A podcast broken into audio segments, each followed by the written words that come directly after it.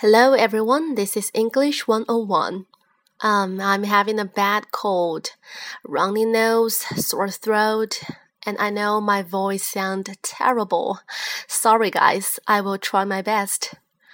Um, I bet you've heard this quote before. The early bird gets the worm by William Camden. Well, it turns out the early bird may get more than the worm.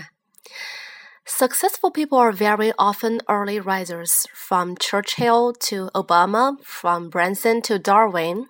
All were known to rise with the morning sun.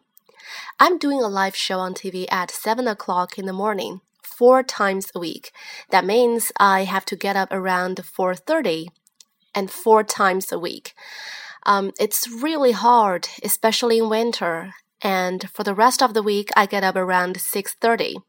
You might have noticed I used the word get up, not wake up. I don't naturally wake up at that time. I set the alarm clock at 6:30 because I want to be an early riser. And if you have followed my Sina Weibo, you would have noticed that I've been doing this for more than a month.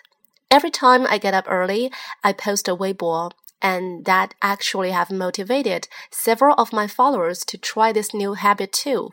Great. Um, for those of you who were late risers or night owls, I'm not saying stay up late is always a bad thing. When it comes to increasing your productivity, there is no advantage to being an early riser over being a night owl.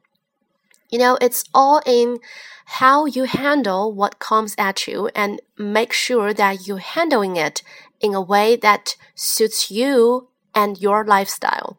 If you find that you are like getting up early, go for it. If you don't, then don't change that. But still, being a morning person may be more advantageous for most people's work schedules and routines, since we all know the workday typically starts around 9 a.m.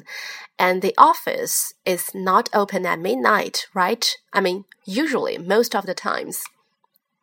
So if you were to get up just one hour earlier each morning, you would gain 15 days in a year. Scary when you put it like that, right? So, how many days of our lives do we waste sleeping? I don't know about you, but I have too much I want to achieve to waste my life in this way. For most of us, we only need seven to eight hours a night. Any more is wasting life and the early risers are one step ahead of the crowd. They are calm, collected, and accomplished when everyone else is rushing to the office. The early bird has it under control. When you wake up early, you have more time for planning, strategic thinking, and getting organized. The morning is also a great time to exercise. It sets you up for the day with energy, focus, and enthusiasm. Some mornings, when I come back from my new habit of running, I feel invincible. and uh, besides, you can get increased creativity and inspiration in the morning hours. Great works of art and novels got written in the early hours of the day.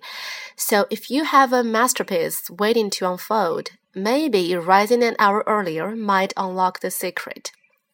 So let me summarize it for you. Getting up early gets you more time, get active, find your muse, and one step ahead of other people.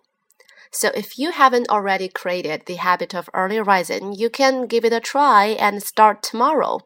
Go to bed one hour earlier so that you won't be too tired. It may take a couple of days to adjust and you may not feel the benefit straight away, but stick with it. Meanings of great people can't all be wrong, right? Have a nice day. Bye.